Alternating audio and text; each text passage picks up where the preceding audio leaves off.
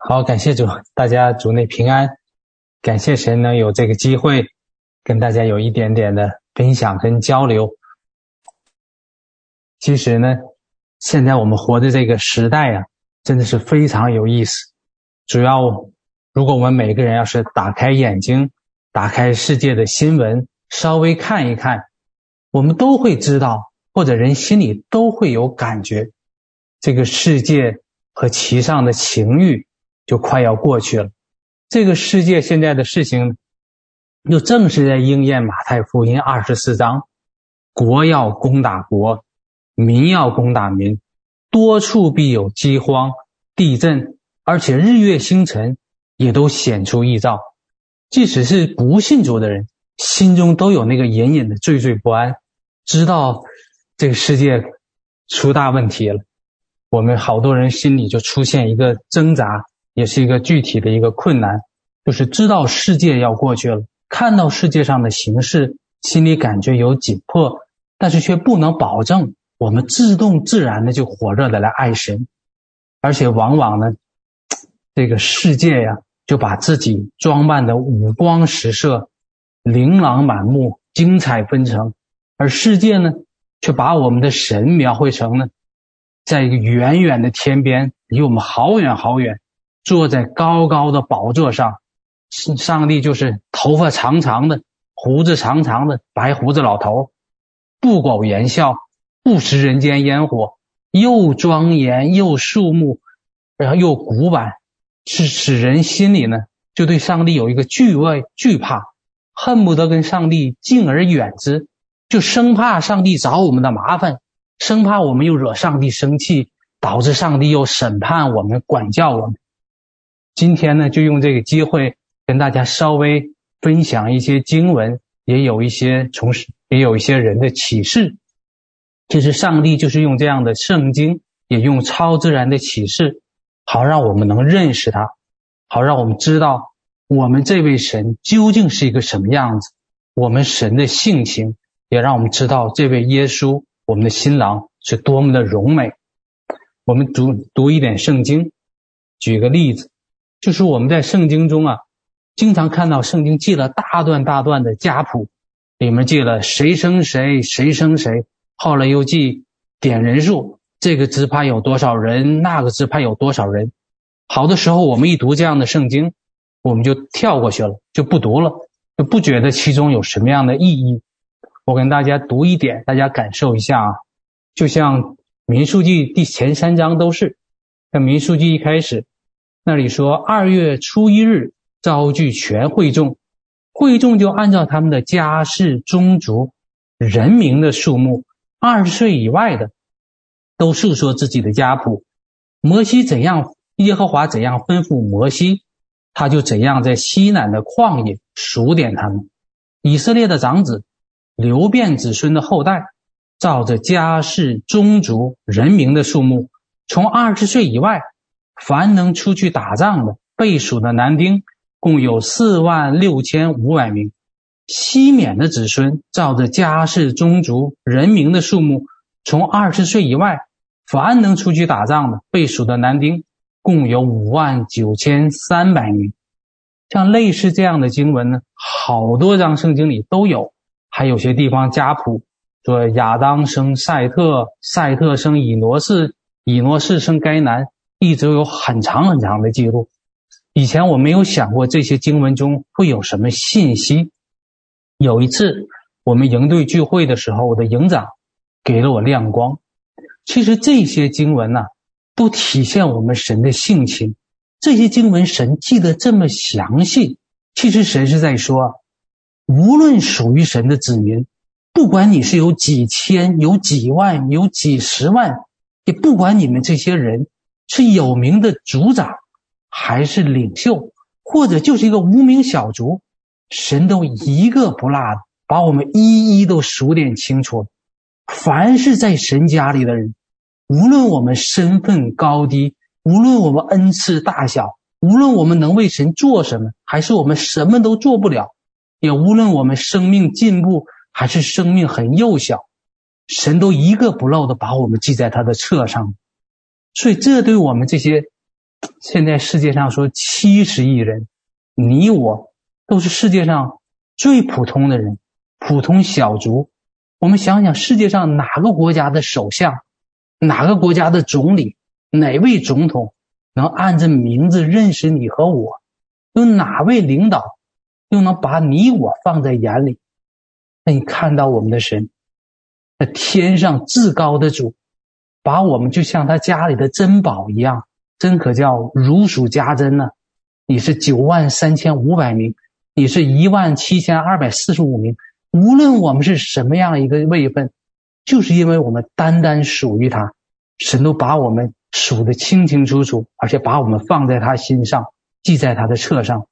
所以我们的神，就根本不是世上所描写的那种高高在上的、遥不可及的、不食人间烟火，根本不是。我们的神反反而是非常关注我们，离我们非常近，很关心我们。另外呢，在读圣经的时候，我们也常提到、常看到一些经文，就是出埃及记。读到好多经文中，就经常上帝又提到我出埃及的时候发生了什么事儿啊，走旷野的时候那段经历，就感觉上帝反反复复的在新约里、旧约里总提这个事儿。有一次老师也有过类似的分享，在这里我也给大家读一点啊，比如诗篇的七十八篇。其实整篇诗呢，都是在回忆出埃及的情景，我就节选一点。第十三节说：“他将海分裂，使他们过去；又叫水立起如垒。他白日用云彩，终夜用火光引导他们。他在旷野分裂磐石，多多的给他们水喝，如同深渊而出。他使水从磐石而出，叫水。”如江河下流，在《申命记》上也说，《申命记》八章十五到十六节说：“上帝啊，引你经过那大而可怕的旷野，那里有火蛇，有蝎子，是干旱无水之地。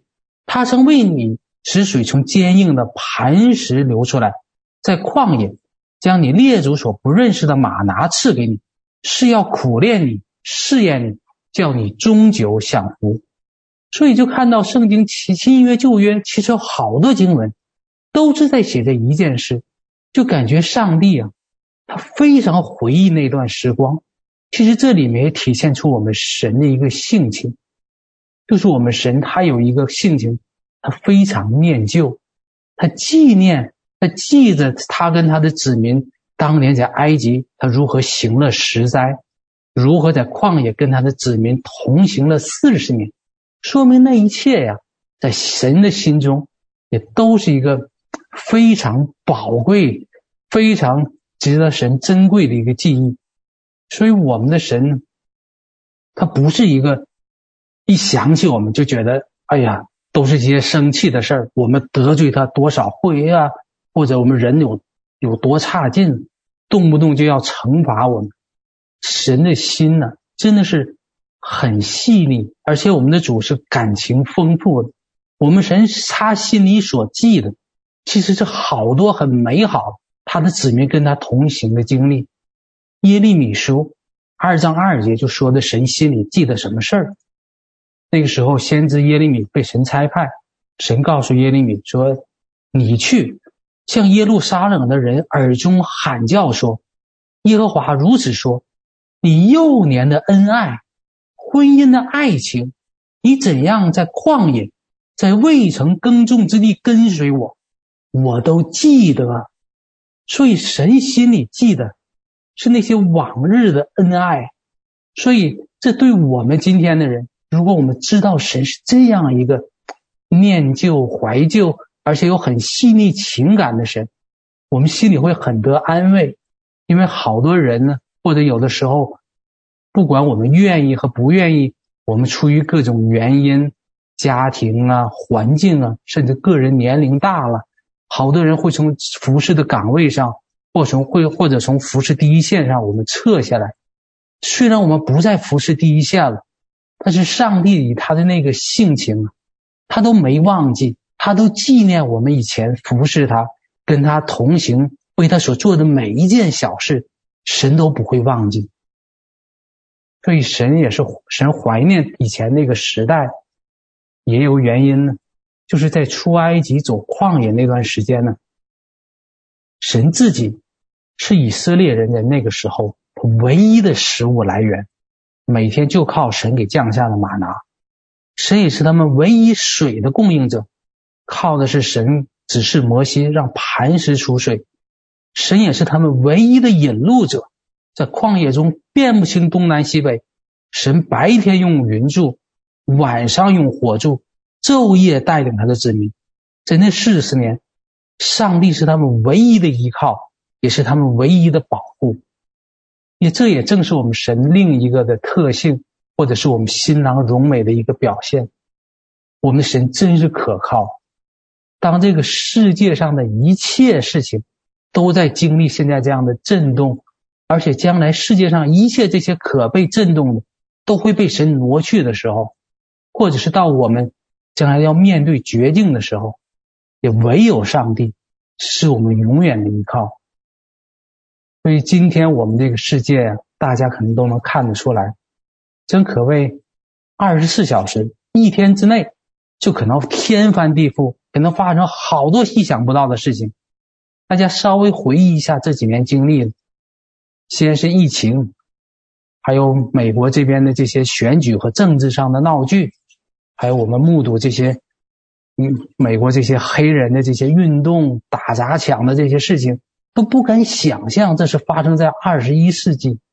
还有这几天在加拿大，我们这边所发生的这些卡车司机抗议，然后政府把这些普通老百姓的银行账户就都封了。我们原来以为，哎呀，我们在这个所谓民主国家，好像还有个人权呢。好像还有个民主制度做我们的保障，好像还有点银行存款可以依靠。一瞬间，因为这些人不听善、不听政府的话，全都归零，全没了。所以这些事情对我们都是提醒，因为很快我们会面临一个情况，很快我们会面临受印的选择。到那个时候，大家想会发生什么情况？我们如果盖了受印。那就一定会死在硫磺火湖里，一定会被上帝永远弃绝审会审判。如果我们拒绝呢？如果我们不盖受印，不敬拜兽像，敌基督会杀我们的头。所以那个时候看到两个选择都是死，你怎么选都没活路，就有点像当年以斯帖记所记的那个情情况。以斯帖等在家里，他也是死，因为他是犹太人。以斯帖如果违抗皇帝的命令，冒险去见王，犯的也是死罪。两条路都是死，怎么选？怎么办？到那个时候要依靠谁？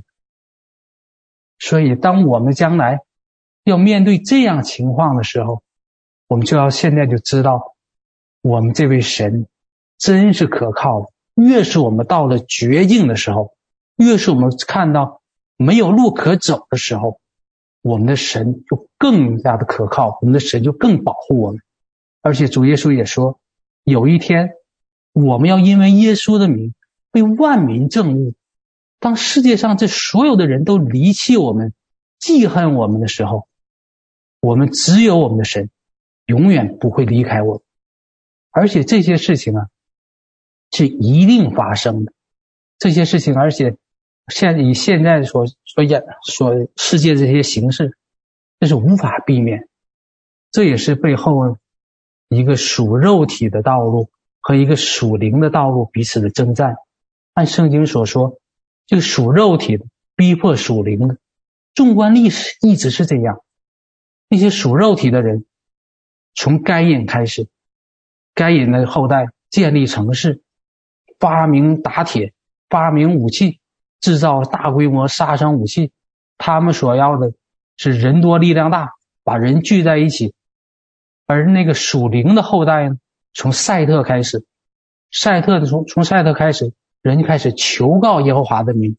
所以看到这两个血脉，一个属肉体，一个属灵，从起始的时候就一直在彼此征战。所谓属肉体的这些人，其实也我们知道，也都是属仇敌、属魔鬼的。后来我们借着圣经看，一代一代这些属肉体的人，后来属肉体的人，他有耶宾王，耶宾王有铁车，欺压属灵的以色列人。那以属灵的人有什么？上帝兴起属灵的人有先知底波拉，可以对抗打败仇敌。后来呢属肉体的人又有非利士的军队。那属灵的人有什么？有扫罗和约拿单，而且扫罗和约拿单只有他们父子有武器，他们所带领的那些以色列的人民手里只是有根木棍而已，因为当时的以色列没有铁匠。再往后来，那属肉体的有谁？属肉体还有身量高大的哥利亚，那属灵的呢？上帝预备了大卫。再往后，圣经记属肉体的。有亚述王的大军，那属灵的呢？有以利亚的火车火马。再往后属肉体的，有摩押人的联军，那人多的像海边的沙。属灵的呢？有约沙法的赞美队。那属肉体的呢？在新约时候也一样，属肉体人到官府告状。那属灵的呢？保罗、希拉被抓到监狱里，结果在监狱里唱诗祷告赞美主。所以，这条属肉体的血脉和属灵的这个血脉，这个历史上不停的征战，终于到了我们这个时代，双方都开始成熟了。属肉体的成熟了，我们要是看一些农民或者是农业，就知道成熟了。你种的庄稼长成了，结果了，也就到了事情的终局了。现在属肉体的成熟了。属肉体的人从来没有像现在这么厉害过，大家可以随便一看，现在天上有卫星，水下人家有潜水艇，空中有飞机，手里有机关枪，人家家里还藏着原子弹，而且属肉体的人完全已经控制了政府、金融、媒体、娱乐、教育、医疗、军事，我们所说的社会七三领域。都在仇敌掌控当当中，也都是仇敌借着这些属肉体的人在控在控制管理。那属灵的呢？神也带领我们在进入成熟当中，神把隐藏在历史当中的这些奥秘，逐步都向我们解开了。神把心腹的信息、祭司的位分、属灵征战、属灵地图、神圣议会。把这么高的这些隐藏的启示，都向他的儿女在揭示，在显明，而且我们可以在这个时代支取神的大能，这都是在说明属肉体的跟属灵的都在成熟。这场决战，这场最后的冲突不可避免，一定会来。但我们最重要的，在这场冲突当中，我们的元帅，我们得胜的君王。我们的主耶稣基督，他会为你我再次亲自出马，他会为你我而回来，这是我们真正的盼望，也是我们这些属灵的人幕后得胜的唯一的保障。另外，我要分享一点，我们神的信使、信实跟守约，就是这个事情，从我们信主，我们就一直接受这样的教导，我们的神信实，我们的神守约。像尼希米记里第九章三十二节，很出名的经文，说我们的神呐、你是至大至能至可畏，守约施慈爱的神。这样的信息和知识，我相信我们每个弟兄姐妹都学习过，也都了解。当我们从心里，又是否真的从心里明白，或者从心里经历了这位神的这样的一个性情和信实？在这里，我举举一个小的见证。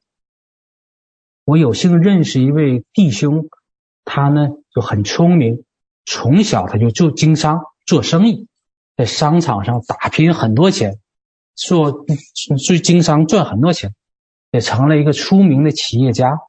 但这个弟兄他所靠的方法，其实就是一招行贿。他从他做生意开始，就是送礼。行贿搞不正当的这些竞争手段，后来他生意做得大了，有钱了，成为他的公司成了上市公司，他做到了上市公司的副总裁，他就不用亲自自己去干了，他就开始在世界各地呃，到处搞培训，培训他手下的业务员。经过他培训的这些人，一出门就能签到约，一出门就能做到生意，因为他就是从小就干这些事情，他就练就一身本领。一看到对方这个人，他就知道这个人心里要什么，这个人好什么，我怎么能投其所好？我怎么能通过这种各种各样的手段，能达成我心里的目的？就是这样一个人。后来神怜悯他，有人为他传福音，他信主了。他在教会里参加学习，他读经祷告，然后当他真心开始想认识神的时候，想过圣洁生活的时候，他里面那个征战好厉害，因为他的老物肉体和老的那些恶习太多了。在教会里，他跟大家学：我要致死老肉体，我要破除，我要砍断，我要对老肉体宣战。但另一方面，他是他里面那些骄傲也好。争竞也好，贪婪也好，还有好多这方面的软弱，他真是胜不过。还有类似抽烟、喝酒和眼目情欲这些事情，他真是叫百战百败，常年在这个失败和跌倒上，好好多次这个弟兄真是灰心意冷。他觉得神神的道好，但我太差，我怎么能走得上来呢？就在有一次，他自己基本就要放弃了。他觉得怎么努力也是输，怎么样我也胜不过肉体，他都有要放弃的想法。在这个时候，我们的神很怜悯，给了他一次超自然属灵的经历。在这个经历当中，这个弟兄突然发现自己就身处到另外一个时间和空间当中，这是一个开放式的意象。他就在这个历史场景当中一样，他觉得他自己走在一个沙漠地区当中。他感觉到这个太阳啊很热，烤着他，脚踩在这个热热的沙子上，吹到身上、吹到脸上的风啊，都是那个又干又热的沙漠的那个气息。他也能闻到空中这个空气中的弥漫那些沙漠里的那些味道。他在就在他前面不远，有一男一女在他前面走。这弟兄就是默默的跟着这两个人。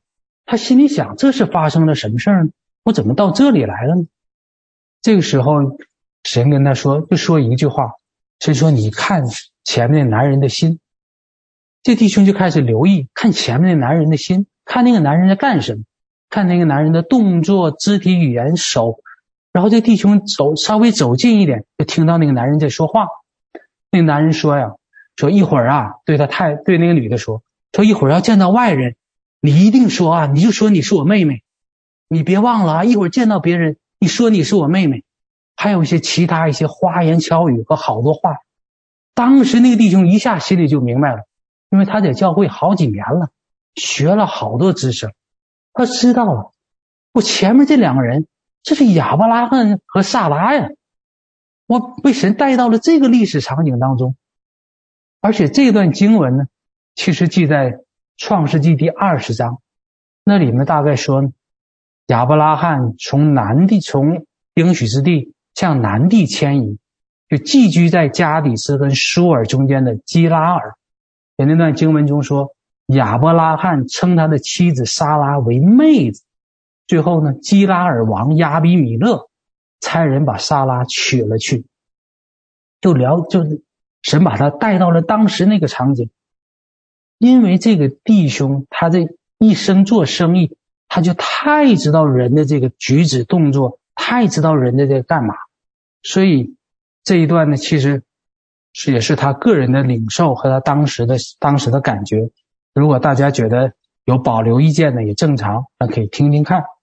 因为这个弟兄当时已经清楚感到神让他看这个男人的心，这弟兄看到的是什么？一看到亚伯拉罕是寄居在那地的外地人。而且亚伯拉罕到那个时候已经认识神二十多年了。圣经记亚伯拉罕是七十五岁出了出了哈兰，到二十章发生这个事儿的时候，亚伯拉罕大约已经九九十九岁了。也就是说，亚伯拉罕信神跟随神二十多年了。但亚伯拉罕今天在这干嘛？亚伯拉罕其实啊，在他们那个年代或者在他们那个文化背景里。生不出孩子的老婆，生不出孩子的女人，在他心中没有多少地位。而且亚伯拉罕一个外地人，人生地不熟，寄居在别人的地方，就像这个弟兄去外地做生意一样，怎么办？首先得傍上大树啊，首先得打通关系啊，马上得去见当地领导啊。但你一个外地人，你你到别的国家去，你想见人家的国王，想见人的官员，你拿什么见？送礼呀，送什么？就是这个长得挺漂亮，但生不出孩子的老婆呀。所以圣经有的时候说，先知以赛亚跟我们是一样性情的人。圣经有的时候真是给人留了面子啊！这弟兄在那里一眼看出来，这是我们信心之父。这跟我们是一样的。什么叫做诡诈？这人心的诡诈完全显露出来。这人真是如蛆如虫，就是这样的人。已经认识神、跟随神这么久的人，一遇到危险，第一个想出来的，呃，我得自保啊，我得在这边找找保护伞。我不如把这个老婆献给当地的当官的，我好换牛、换羊、换礼物。就是就是这样的人。所以看到我们神的心，神明知道你我都是这样诡诈，都是这样的，心里充满的是这种狡诈，真是如蛆如虫。但我们的神，他虽然人背约，人背弃神，虽然人犯罪跌倒，但我们的神却守约，我们的神却没离弃亚伯拉罕，我们的神却亲自出手把撒拉给救回来。亲自出手，把萨拉给警警告了那个警告了对外邦的那个国王。所以这里看到我们神的心，神不是不知道你我就是这个光景，那神依然选择与你我这样的人立约，于是依然选择称我们为他的朋友。所以那天那个弟兄看到这一幕之后，他整个就被神被神的心。被神的这个守约跟信实给震震惊了。他说：“我没想到，我们的神是这么好的一位神。我们这样对他，我们这样失信，我们这样失约，我们人这么诡诈，这么肮脏，我们的神竟然还对我们守约，竟然还对我们施慈爱。我到哪里能找到这么好一位神？虽然我自己这么差劲，但我永远我不能离开我这位神。”也就是因为这样的一个启示和开启，这个弟兄把他自己上市公司副总裁的职务辞了。以前他走遍各地开培训班，教人怎么行贿。后来这位弟兄走遍各地开培训班，教人认识这位美善、守约、信实的神。而且他专门对着那些做生意的，专门对于那些所谓世界上的大老板和成功人士来传福音。带了好多好多跟他自己背景很相似的人信了主，带着他们悔改，而且更奇妙的是，当这个弟兄把这个眼目从原来自己有多败坏，现在转转移到每天诉说神有多信实，我们的神有多美好，他的身上开始有突破了。他以前那些长久缠累自己的那些罪，那些胜不过的软弱。他开始经历平安，经历得胜了，所以这也正是，这也正是我们神的另一个性情。我们神没用惩罚我们的方式，而我们的神用他的爱，使我们使我们在神的爱和神的信实当中，帮我们脱胎换骨。这也是我们神生命的另一个一个美善，我们耶稣耶稣性情中的另一个特征。我们神这叫。我们的神是真光啊！在约翰福音里也说，耶稣对众人说：“约翰福音的八章十二节，我是世界的光，跟从我的就不在黑暗里走，必要得着生命的光。”所以，我们通过学习，我们可以了解自己有多败坏，自己有多少罪性，有多难改变，自己的这个环境有多无奈。像他原来想，那我在我在这儿做生意，我不这样做，我生存不了啊！不是我想做，我多无奈呀！好多人都这想法，我不这么做不行啊！但是在这里就看到，我们这些老肉体也好，老罪性也好，老我也好，我们可以发现它，可以看出来的，但我们靠自己的力量根本对付不了。我们人可以常常醒察，可以数算，哎，我生命中有多少破口，多少问题。那就好像什么？好像影子，只要有光的地方，我们一回头，我们就有个影子在那儿。就无论我们多想把这个影子除掉，怎么我们破除、砍断，呃，怎么宣，怎么宣告，但我们的影子就一直在那里。那怎么办？想除掉、想战胜这个老肉体，真的就像砍想砍掉自己影子一样，太难，根本自己做不到。唯一的一个方法，就是我们来就近这个光源。其实大家可以在家里做一个实验。如果你放一个灯在地上，你离这个灯远一点，你回头看自己的影子很长。如果你慢慢向这个灯移动，逐渐你靠近这个光源的时候，你再回头看一看，你会发现你的影子在缩小。所以，如果你只是站在地上，对着自己影子破除、砍断，对着自己老肉体，想用各种肉体的方法来限制它、来改良它、来致死它。可以说百战百败，但我当我们开始注视神的荣美，在在启示当中和在真理当中来认识我们神的时候，神的力量、神的光照在我们身上，才会帮助我们战胜我们的老肉体。而且在《使徒行传》九章三到四节里也记一个很奇妙的事情，那里记得是扫罗骑马要去大马色，这个故事大家都听过。就是扫罗骑马将到大马色，忽然从天上发光，四面照着他，他就扑倒在地。所以大家看到世界上一切的光源，从一个地方发光而已。但当神的光照着他的时候，神的光环绕我们的时候，那真是四面八方、四面环绕、三百六十度将我们包围的时候，那请问我们的罪恶在哪里？请问我们的影子在哪里？所以只有上帝，也只有我们来就近这个真光，就近这个光源，才是你我生命的出路。另外，我要再分享一个，分享一点，也就是说，我们神还有他体恤和怜悯的心肠。这个呢，在马太福音十六章第一节里面有一段经文。那里面是撒法利赛人和撒都该人都来试探耶稣，他们说：“耶稣啊，求你从天上显个神迹给我们看，就是当面要挑战你，给我显个神迹。你不说你是神吗？”那天我有一天我也神感动我，我就想，如果我在现场，我是耶稣的门徒，我怎么想？我会想，终于有机会了。你你们想要看神迹哈？好啊。这回我可得给你露一个露一手，可得弄个大的神迹，好好吓一吓你们这些不信的人，让你们吓得都起不来。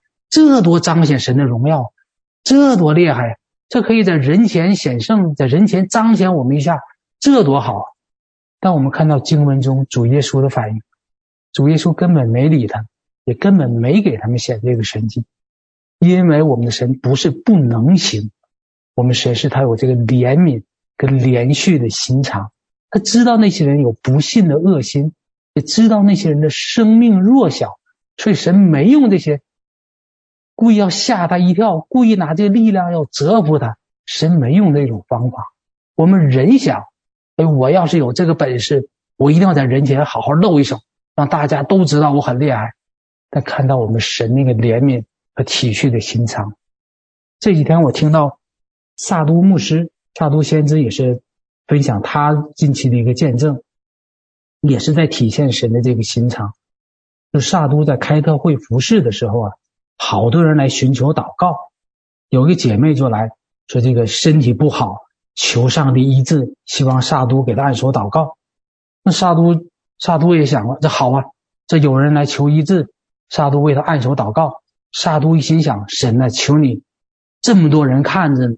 主啊，求你行一个神迹，把这个姐妹医治好，这多荣耀多好！但祷告的时候，神却很清楚地告诉撒都，神说让这个姐妹去医院看医生去做手术。我借着医生的手医治她，我在手术台上要与她相会。沙都虽然心里不懂，那沙都就把这个领受告诉姐妹，然后这个姐妹听了就很大哭起来。沙都以为自己这是冒犯到他了，得罪他了吗？结果后来一问才知道，这姐妹信主时间不算长，生命其实比较，或者说信心还比较小。在生病之后啊，身边的牧者、领袖还有这些弟兄姐妹都是鼓励他：“哎呀，你要有信心呐、你这个不能永远做小孩啊，你得有信心，求神来医治，别去看病。你看病这多小信呢，你是基督徒了，要有信心。”但是这个姐妹啊。其实她自己生命小，信心弱，她那但她没有那个信心来承载，但是她又在人前被大家这么说的呢，要在人前装着属灵，所以装强壮，最后就很辛苦，自己心里又完全不信上帝能在他身上行这么大的神迹，然后又不好意思在人前显示自己怎么这么小心，免得别人批评论断，所以心里一直挣扎，结果萨都这一祷告。就等于把他心里这个，这心里这个包袱放下了，他就可以去看医生，可以动手术去了。但这事情之后，萨都自己就不明白了。萨都回家祷告，萨都问神说：“神呐，你有伟大的权柄，你为什么不能越过这个姐妹的信心呢？她信心小是她的事儿，那神你有主权呢？你用你的主权彰显神迹，把她医治好，这多荣耀啊！”这为什么神你不行神迹呢？在等候神的时候，神给夏都看到一个很很好的一个异象，在异象里就是一个个子很小的一个小孩，他伸手想抓父母，想拉着父母的手，但孩子身量小，他伸手了，但他够不到父母，父母怎么办？在印象中，那个那个父母就是弯下自己的腰，弯下自己的身体。把自己扶下来，降到小孩子那个高度，好让这个孩子能拉到父母的手。所以沙都一下就明白，神不是不能啊，因为这个姐妹自己所能接受的那个信心程度实在很弱小，她够不到神的那个高度，所以神把自己扶下来，降到一个跟这个姐妹她的信仰水平所能够到的那个程度。就是看医生，就是要动手术，神就把自己降到这样的一个一个程度来跟这个姐妹相遇。神把自己降到这样的一个环境当中，在手术台上要借着医生的手来医治她，好用这种方法让这姐让这姐妹能经历到神。所以这就是我们神的一个怜悯和体恤的性情，对这些生命还小、还在喝奶阶段的孩子，也就像是上学的小学生。刚会了加减乘除，神不会把大学题给他让非得让他做，神会把这个难度降低起来，也像是像是农民种菜，不会拔苗助长，而神会因着他的怜悯的心肠，会体恤这些人的软弱，神会自己温柔的降卑下来，弯下身来，拉着这些的人人的手。来陪着他们，带着他们一点点来成长，好鼓励他们信心来进步。所以，我们这个神的这个怜悯，真是让超出我们人的想象。这跟圣经中另外一个我们熟悉的人物也是对比。在以斯帖记里记的一个人，哈曼。哈曼在以斯帖记里一朝得势，成了国家的大官，那马上骄横跋扈，所有人看到他。必须对他下跪行礼，每个人都要知道我可有权利啊！我是大官啊，谁敢不尊重我，没有好果子。所以当哈曼看到有一个犹太人莫迪改，竟然敢对我不下拜，竟然敢不尊重我，那我不光要杀了莫迪改一个人，我还要把整个犹太民族都除掉，才能解恨。所以这是世上的人，有了钱或者有了权。或者有了点什么能力，恨不得彰显一下，但看到我们的神，我们的神是真正有至高权力的宇宙的主宰，他他却不用他的这些强迫的手段，他就不是不强迫任何人在他面前屈膝下拜，而是用他的爱来带人悔改，用他的手来拉着人来靠近他，来引导人来认识他。而且我们的神有这么高的权利，我们的神却不独裁，像我们在事故中所接受的这些教导，我们的神却愿意跟你我、跟他的儿女来分享他的权利。这跟世界上的人，这一切都是我的，这些权利、这些钱、这些荣耀都是我，恨不得给自己多抢一点。但看我们的神，他本有这一切的丰盛跟权柄。却分享出来，分赐给他人，这也正是我们的神，耶稣自己，他就是这个生命树，也对应的这世界上这个分别善恶树。就是大家可以想，这个所谓生命树跟分别善恶树，这也就是两个国，一个是耶稣为代表，以赐生命给别人，是给别人生命，是一个给的国。而分别善恶树呢，是一个得的国。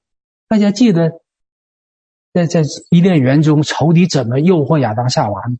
诱惑诱惑夏娃说：“你吃吧，你吃了这个果子，你眼睛就亮了，就能像一样，像神一样知道善恶了。”那个意思就是你吃吧，你做了这个事儿，你就得了，你就更多了，你就得了。所以他是用这个得来吸引人。在以赛亚书十四章十二节，在那里记载魔鬼记载撒旦堕落的时候，也是类似的经文。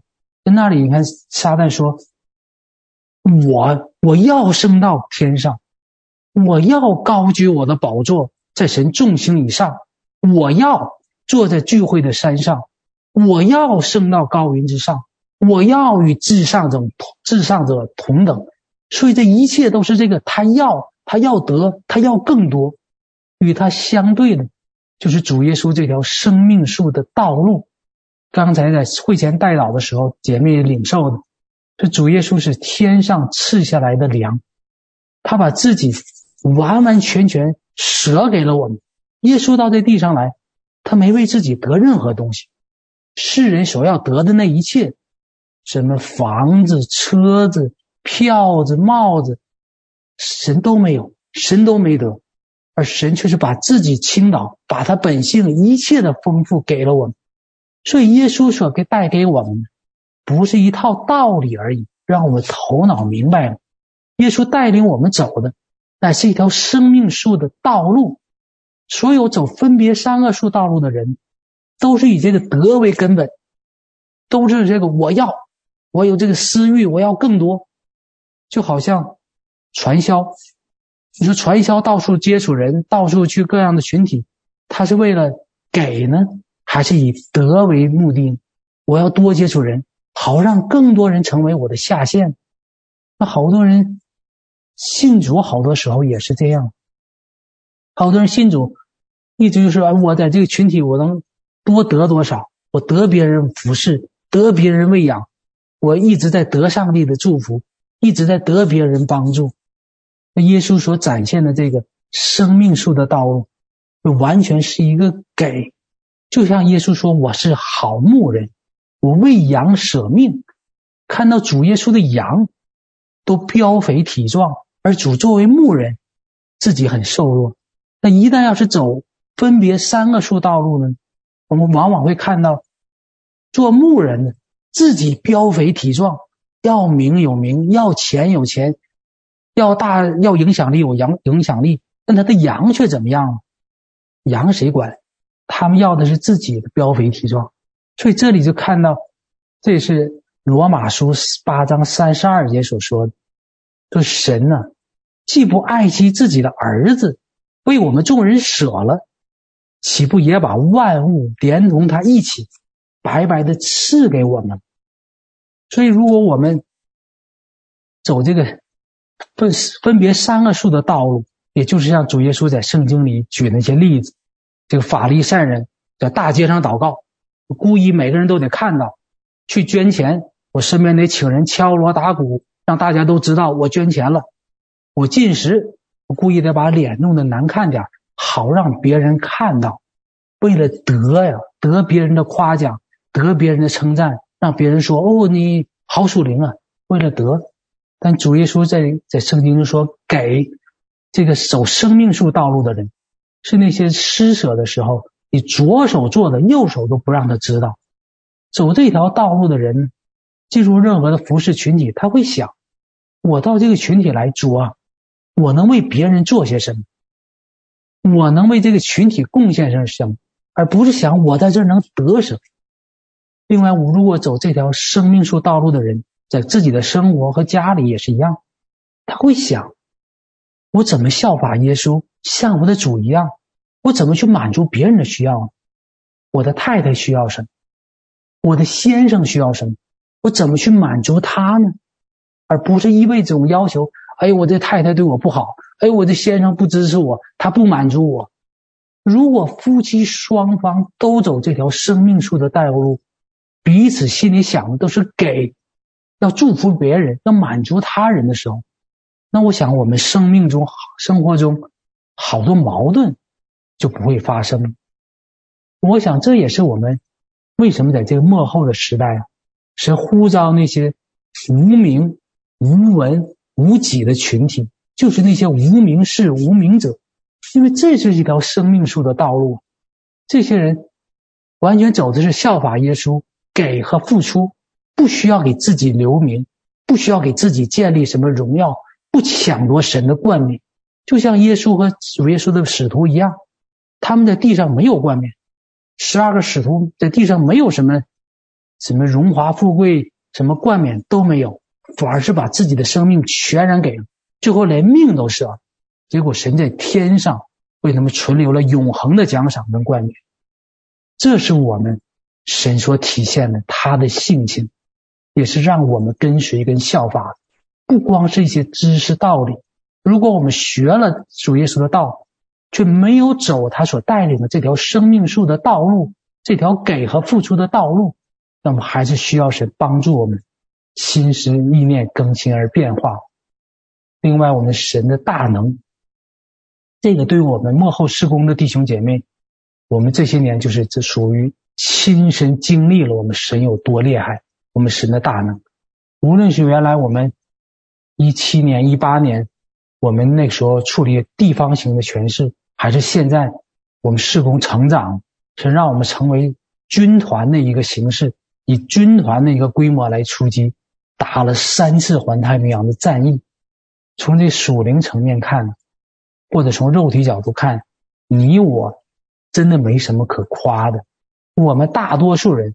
都是第一代基督徒，我们成长在一个无神论背景之下，就是我们受的是儒家文化、中庸文化的一个熏染。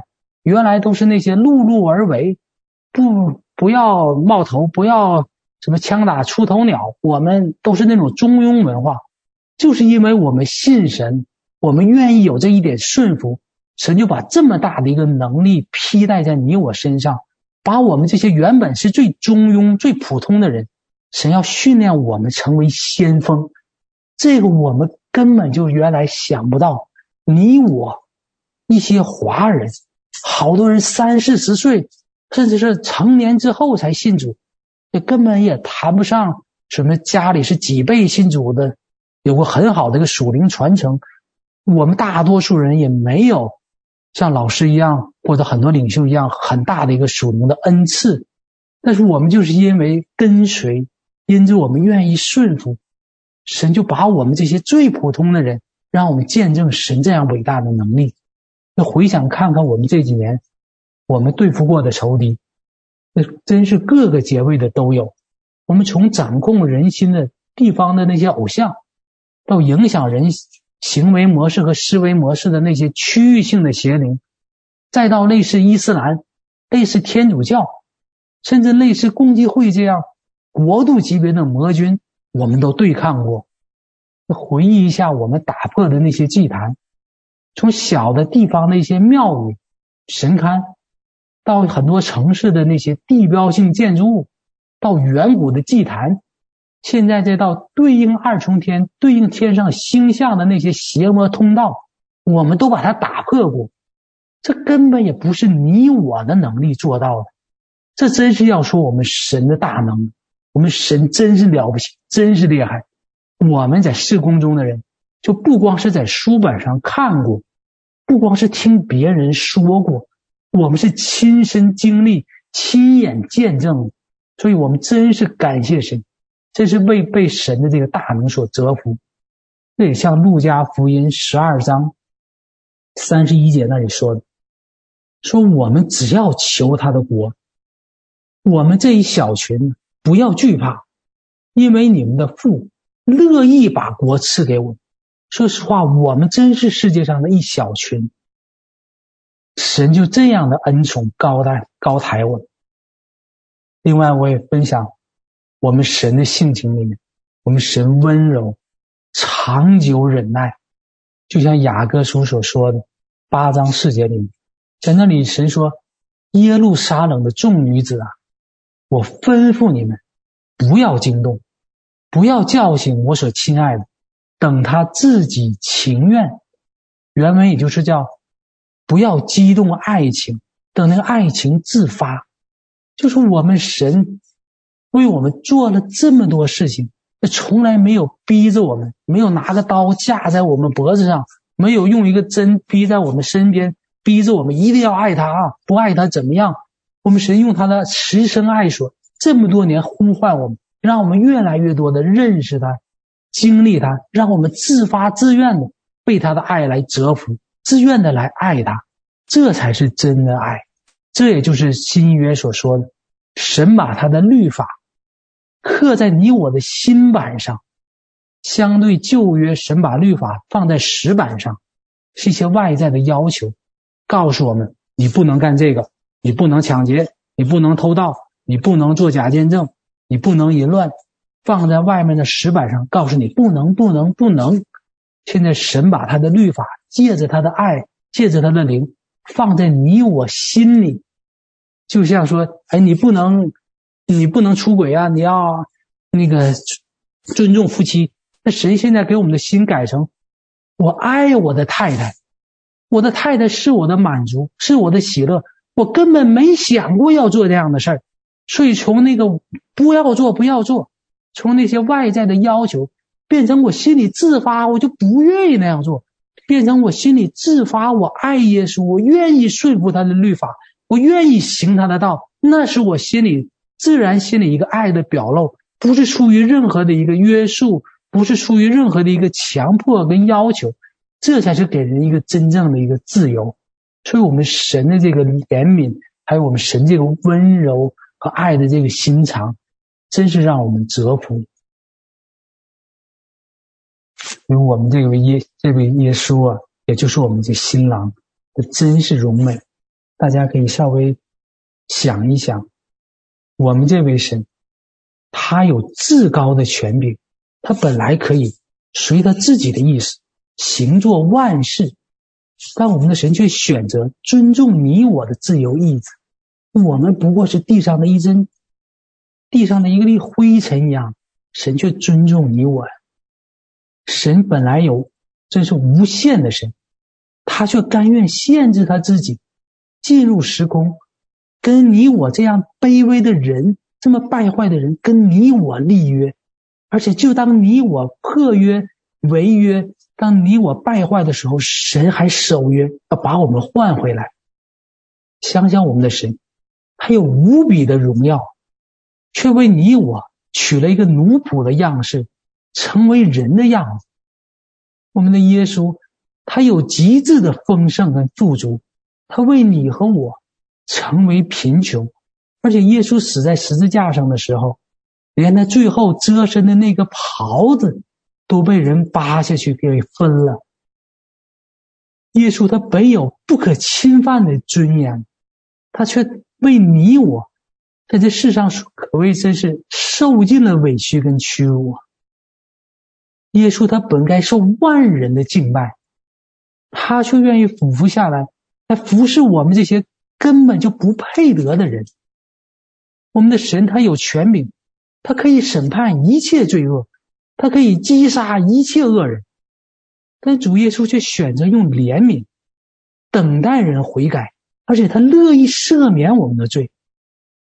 我们的主他可以永远活着，他却为我们尝了这个死味，而且他痛苦忍受了一个最残酷的一个刑罚。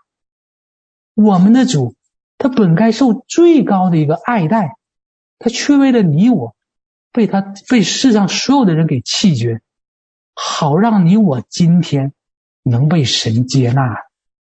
我们的神，他战胜了死亡，他复活升天之后，他依然在父神右边，今天此刻还在为你我代求。他求天父，他在哪里？让那些爱他的人也在哪里，永远跟他不分离啊！当我们的主有一天二次再来的时候，他自己会亲自从天而降来迎娶你我。当我们的神在地上建立千禧年王国的时候，他邀请你和我啊，这些尘土所造的人，能跟他一起来治理。来分享他那无比的荣耀跟权力，所以我们我们的神，我们的主，真是一位荣美的新郎，他的名就像刚才赞美诗一样，真像倒出来的香膏，吸引我们来爱他。在我们的主为我们做这么多之后，为我们付出，为我们等待这么多年之后，神借着第一个殉道的基督徒。斯提反的口，在圣经中问了我们问题。在《使徒行传》里，司提反殉道之前，司提反说：“天是我的座位，地是我的脚凳，你们要为我造何等的殿宇？哪里才是我可安歇的地方？”世界上的人，也包括我们这些信主的，我们大部分时间来到神面前。就是要啊，神的，我要祝福啊，神的，我要要好工作呀，神呢，我要健康啊，神呢，我要买个新房子，神我还要换个大汽车呀，天天就是跟神要，要的就是这些健康、平安、财富，或者都是这些吃饼得饱的事儿。属灵一些的呢，就要神呢，我要恩赐啊，我要能力呀，或者我要一个大教堂啊。我要一个服侍的大平台呀！我要很多人都知道我有这个属灵恩赐，要这些类似这些事情，都是为神的祝福、为神的手而来的。那有多少人是单单为耶稣自己而来的？有多少人是单单盼望耶稣你的国降临？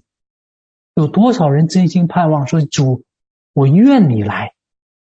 在神和世界当中，如果做选择的时候，有多少人舍不得这个花花世界，还觉得这个世界挺好？神呢，你先别来审判，把这世界先改良一下，我们在这住的挺好。有多少人真心是为耶稣呢？在最后呢，我想跟大家分享一个分享一个歌曲作为回应，是一首英文的歌曲，名字就叫。有多少位王？这个歌曲所唱的歌词大意是这样：就说我们跟随星星，来到一个最意想不到的地方，你能相信吗？我们经过这么多年的期望和等候，看到一个这样柔弱的婴儿，包在妈妈的披肩里，这就是我们素来所盼望的吗？回想一下，你听说过有多少位国王？为你我走下了他的宝座，你听说过有多少个主为你我离开他的家园？你听说过有多少个壮士为你我变成一个最弱小的人？你听说过有多少位神能为别人付出过真心，去爱一个会将他撕得粉身碎骨的世界？你听说过有几位爸爸，有几位父亲为你我牺牲了他自己的儿子？我告诉你。找遍天上人间，只有一位，而他完全是为了我，而他完全是为了你。是的，找遍天上人间，我们只有这一位。我们带着这样的一个思，带着这样的一个思考，带着这样的一颗心，我们麻烦童工替我们放一下这这首《有多少位王》。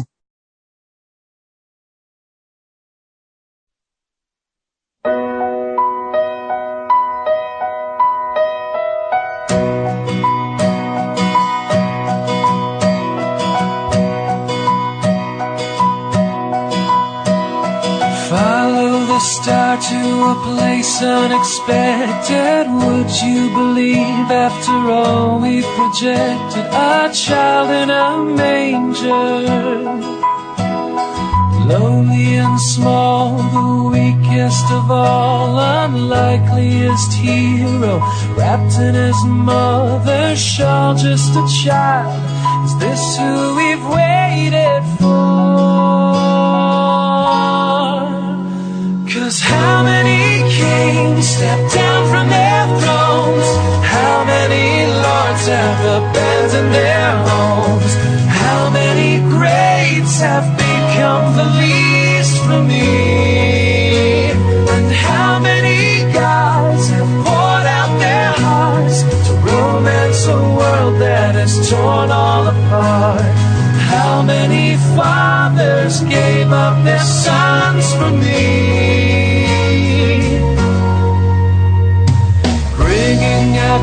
For the newborn Savior, all that we have, whether costly or meek, because we believe. Gold for his honor and frankincense for his pleasure and myrrh for the cross he'll suffer. Do you believe? Is this who we've waited for?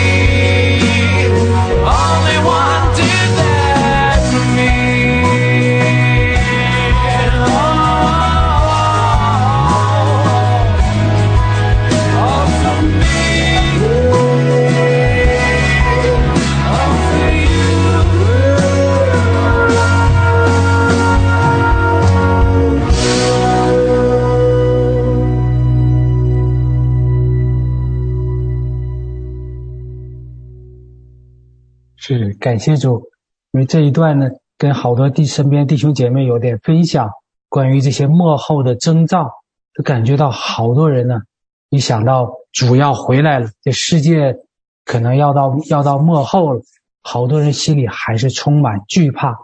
其实呢，这是因为大家不了解神的性情，不知道耶稣是多么荣美的一位王。如果我们明白了，我们知道是这样荣美。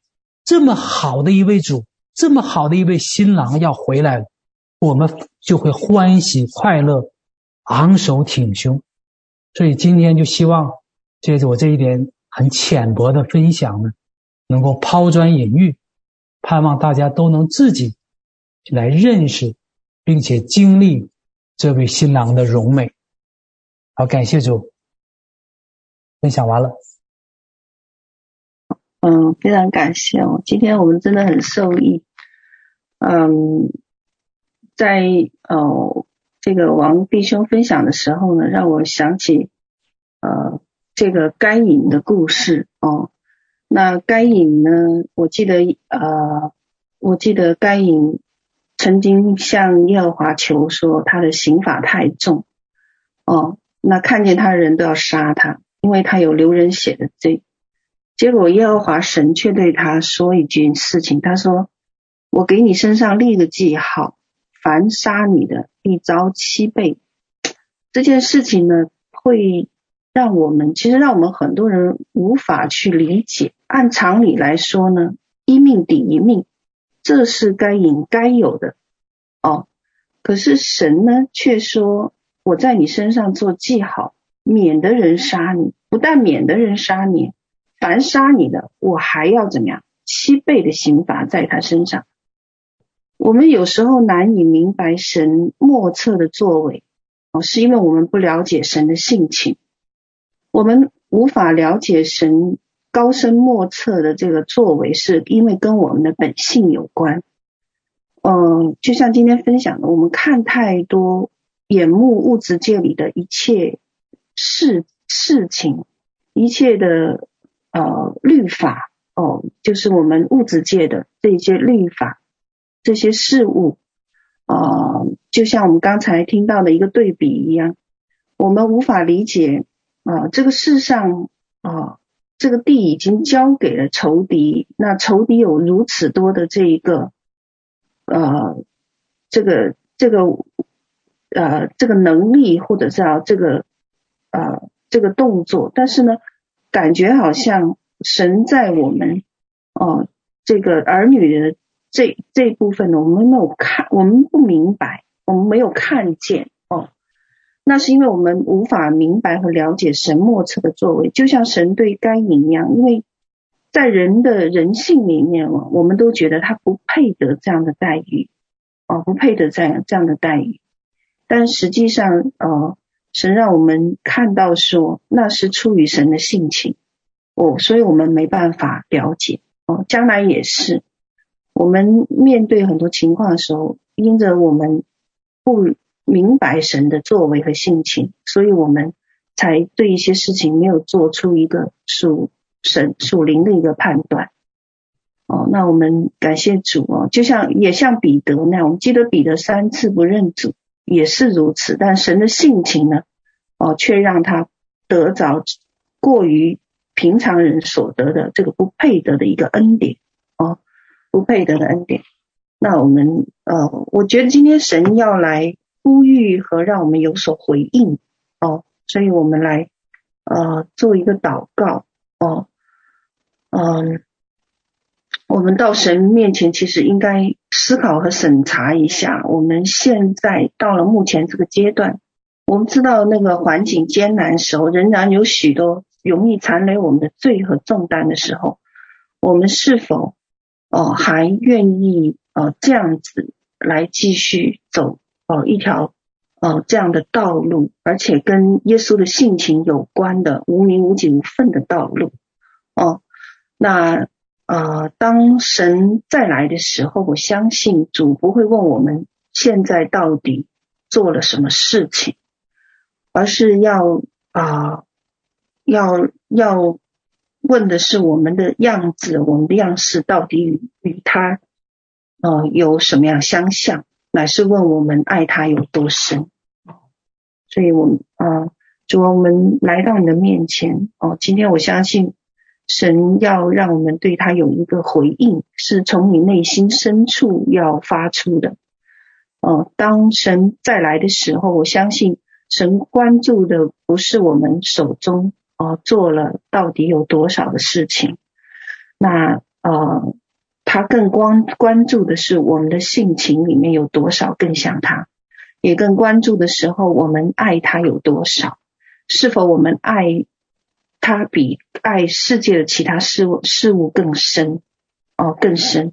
我相信这是一个超越呃一切的、超乎一切的哦、人间的爱。哦，那就是对于我们神的一个回应。那我相信今天神如果临到我们当中，我们也要摸一摸我们的心哦，我们是如何的，如何的哦？那他真的不在乎你以往如何，也不在乎你现在是否是你认为的成功或者失败，而在乎你每一天是否愿意把心交给他哦。那我们常常是软弱。哦，我们肉体也软弱，有时候我们心灵也软弱。哦，但是你是否哦愿意来哦回应他？而且今天的信息呢，给我们看见说，主真的是愿意莅临到我们的当中，成为我们极美善的帮助，成为我们的朋友。哦，那我们本就不配。哦，那因为我们呃以人我们的原来的本性来看。哦。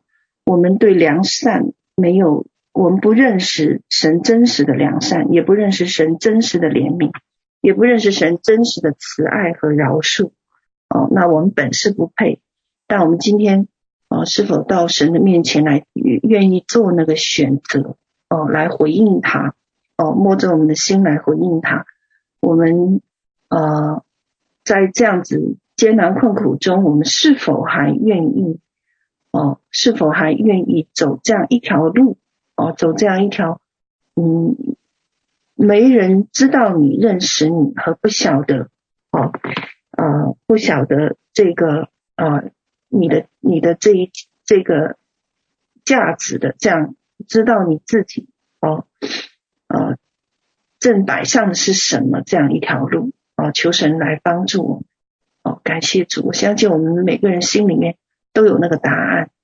我们谢谢神，今天呃借着话语来使我们更明白哦，神新郎神永美的性情啊，愿他在我们里面做成他美好的在末世里面的工哦，呃，也让我们更有盼望，知道说哦啊物质世呃世界上的一切并非能胜过属神的儿女。我们感谢赞美主，我们这样。祝福祷告，奉耶稣基督的名，阿门。我们在天上的父，愿人都尊你的名为圣。愿你的国降临，愿你的旨意行在地上，如同行在天上。我们日用的饮食，今日赐给我们，免我们的债，如同我们每个人的债，不叫我们遇见试探，救我们脱离凶恶。因为国度、权柄、荣耀，全是你的，直到永远。好，感谢主，我们就结束了。